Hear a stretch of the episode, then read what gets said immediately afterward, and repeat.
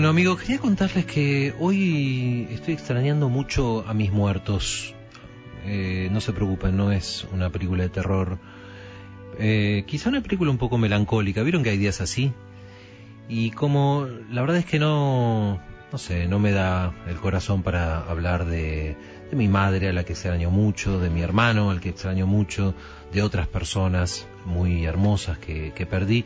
Voy a hablar de un muerto muy querido para mí, pero que también es importante para mucha gente de este país. Voy a hablar de Abelardo Castillo, eh, una persona a la que yo quise muchísimo. Y como no, no quiero tampoco ponerme tan triste ni, ni, ponerlos tan tristes a ustedes, y como sé que es lo que a él le habría gustado, voy a hablar de la parte luminosa de Abelardo Castillo. Voy a hablar de eso que él llamaba lo maravilloso. Hay una parte de la obra de Castillo que, es realista. Eh, hay cuentos como La madre de Ernesto, eh, famoso cuento de Castillo, Los ritos, Patrón es otro gran cuento realista. Eh, está la, la, novela El Evangelio según Van Houten. y todos esos, bueno, pasan en el, en el mundo real. Pero Castillo también tiene un lado, un lado fantástico, un lado maravilloso. ¿Saben qué? Voy a ser más preciso. Tiene, tiene partes de su obra donde las cosas cotidianas se vuelven maravillosas. Y quiero insistir en esto, se vuelven. Se vuelven. Las cosas no son maravillosas, pero se vuelven maravillosas. Y ahí hay algo muy especial, porque de alguna manera hay un don, una dádiva, un regalo, que es lo maravilloso. Hay una transformación, entonces, y justamente yo quiero hablarles de cómo es esa transformación, en qué consiste, qué es lo que pasa ahí. ¿Cómo se transforma una cosa que es simplemente real en maravillosa? Miren, pasa por ejemplo en el cuento El tiempo de Milena, que créanme, si no lo leyeron, búsquenlo, está en su último libro, El espejo que tiembla, también creo que se puede buscar en internet, es una de las cosas más lindas que escribió, y es uno de esos cuentos donde, donde Castillo, mi querido y añorado maestro Castillo, fiel a su estilo, empieza relatando con tono un poco compadrito, un poco áspero, ¿eh? incluso algunos dirán por momentos un tono machista, eh, una cosa que para el protagonista de la historia es una herida, una herida que lleva muy adentro. Es así, un hombre mayor eh, recuerda un amor que tuvo a los 25 años, es decir, para él a mediados de la década del 60. Ella se llamaba Milena, y este narrador la caracteriza con una ternura disfrazada de humor y desparpajo. Vieron que hay gente a la que le cuesta mostrar su ternura y bueno, la disfraza con chistes y, y con insolencia y entonces el narrador nos cuenta que ella usaba una larga pollera floreada de hindú, como se usaba mucho en la época, eh, y una, una blusa, dice él, de eso que las mujeres llaman bambula. Eh, yo nunca supe qué era la bambula o bámbula, ni siquiera sé cómo se dice, a lo mejor alguno de ustedes lo sabe. Abelardo Castillo no lo sabía. Y nos dice también que aquella chica eh, usaba zapatillas chatas, un collar de va varias vueltas y piedras de colores que le cae hasta la cintura. Y ¿Qué más nos dice de la chica? Era estudiante y caminaba, dice el narrador, de una manera que le daba un aire de mi ombligo es mi guía. mi ombligo es mi guía. Y no importa que yo ahora tampoco entienda muy bien qué significa eso de mi ombligo es mi guía, porque hay una parte de la cabeza o del corazón que sirve para recibir la poesía y esa parte sí lo entiende. Bueno, entonces vuelvo a la historia. Esa tarde, de mediados de los 60, este hombre y esa chica discuten, se pelean en el bar, el bar La Comedia. Y él le dice que se tiene que haga revisar, que se haga revisar la cabeza con su pediatra. ¿eh? Dice, para recalcar la diferencia de edad. Anda, ah, hacete revisar la cabeza con tu pediatra. Y ella le dice que se, como siga así, va a salir y se va a acostar con el primer imbécil que pase. Cosa que hace, efectivamente. Aunque antes de que suceda esto, eh, Castillo mete en el cuento un elemento, un detalle, que a primera vista parece gratuito, casi un adorno, pero al final es esencial para poder entender este cuento. La chica le recuerda que él prometió una vez escribirle un poema acerca de los perros de piedra, los perros de piedra que hay a la entrada de una casa frente al Parque Lesica. Hay otro detalle que es importante en la historia.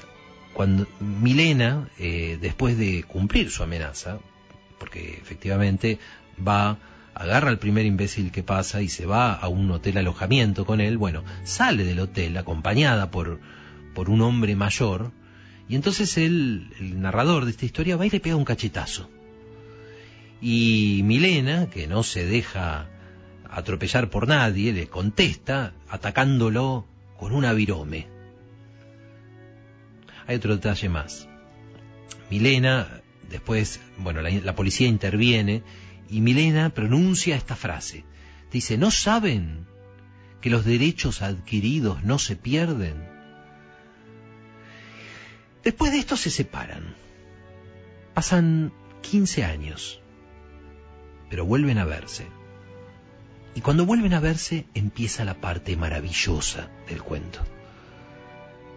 Milena sigue teniendo 17 años y sigue viviendo en los años 60. Pero de alguna manera, ella con 17 años y en los años 60 interviene en la realidad del narrador, al cual sí le pasó el tiempo, tiene ya 40 años y está viviendo a mediados de la década del 80. Y así empieza lo maravilloso en este cuento.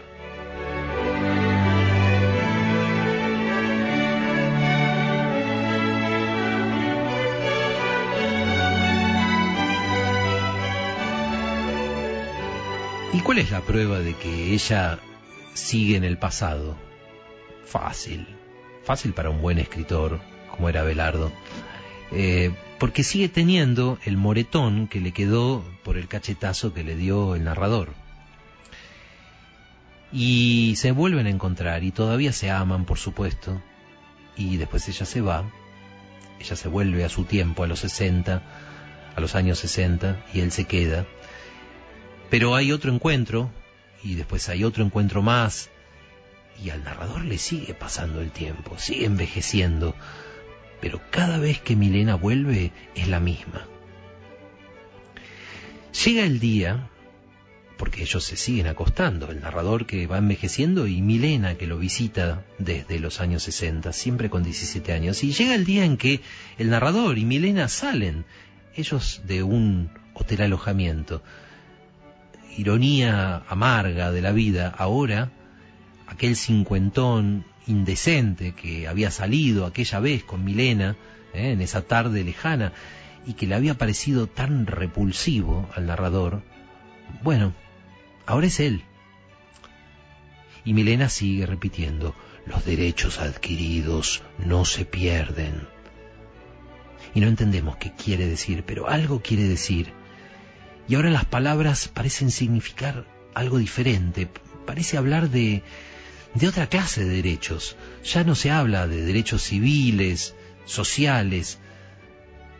Un poco nos va pareciendo que Milena habla de los derechos que otorga el amor. Qué pregunta, ¿no?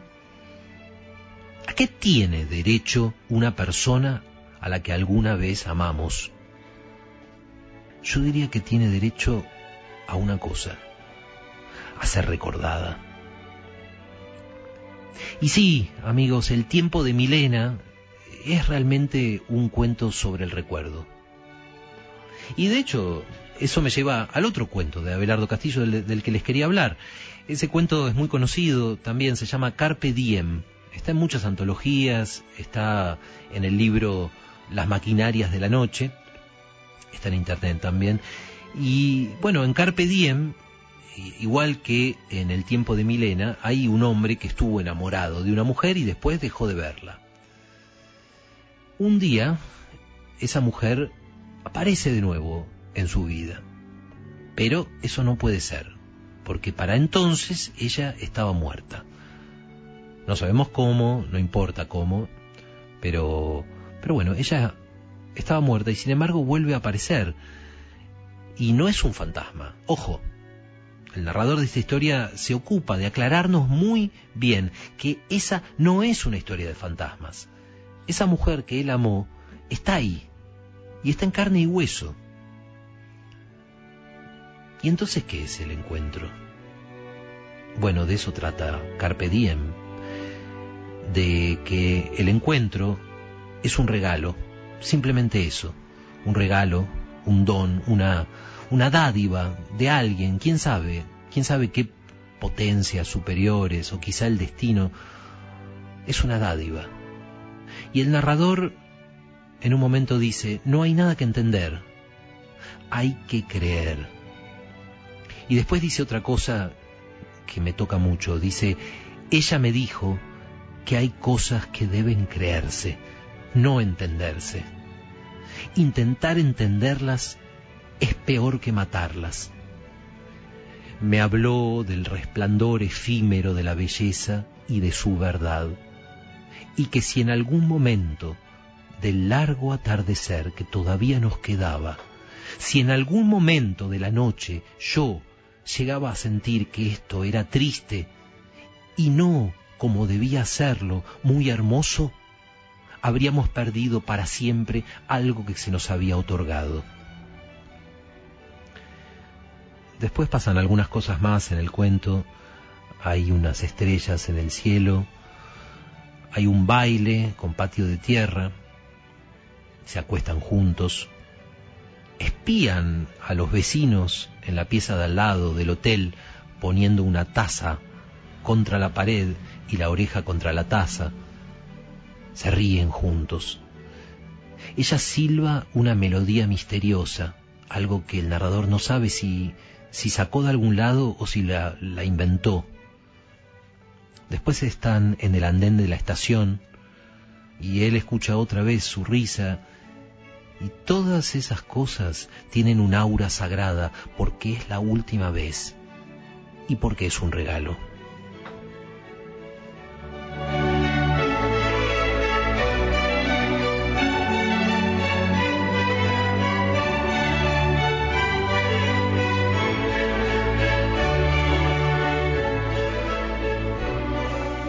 Amigos, ninguno de nosotros los que vivimos como podemos, los que nos equivocamos, los que extrañamos a nuestros muertos, los que a veces nos olvidamos de lo importante, los que a veces decepcionamos a los que nos necesitaban, los que estamos rotos y extrañamos a los que tuvimos, ninguno merece realmente el regalo de otra oportunidad de otra tarde juntos. Pero lo cierto es que ese regalo puede venir o puede no venir. Y solo queda callarse y esperar. Solo queda callarse y escuchar. Solo queda callarse y agradecer en silencio.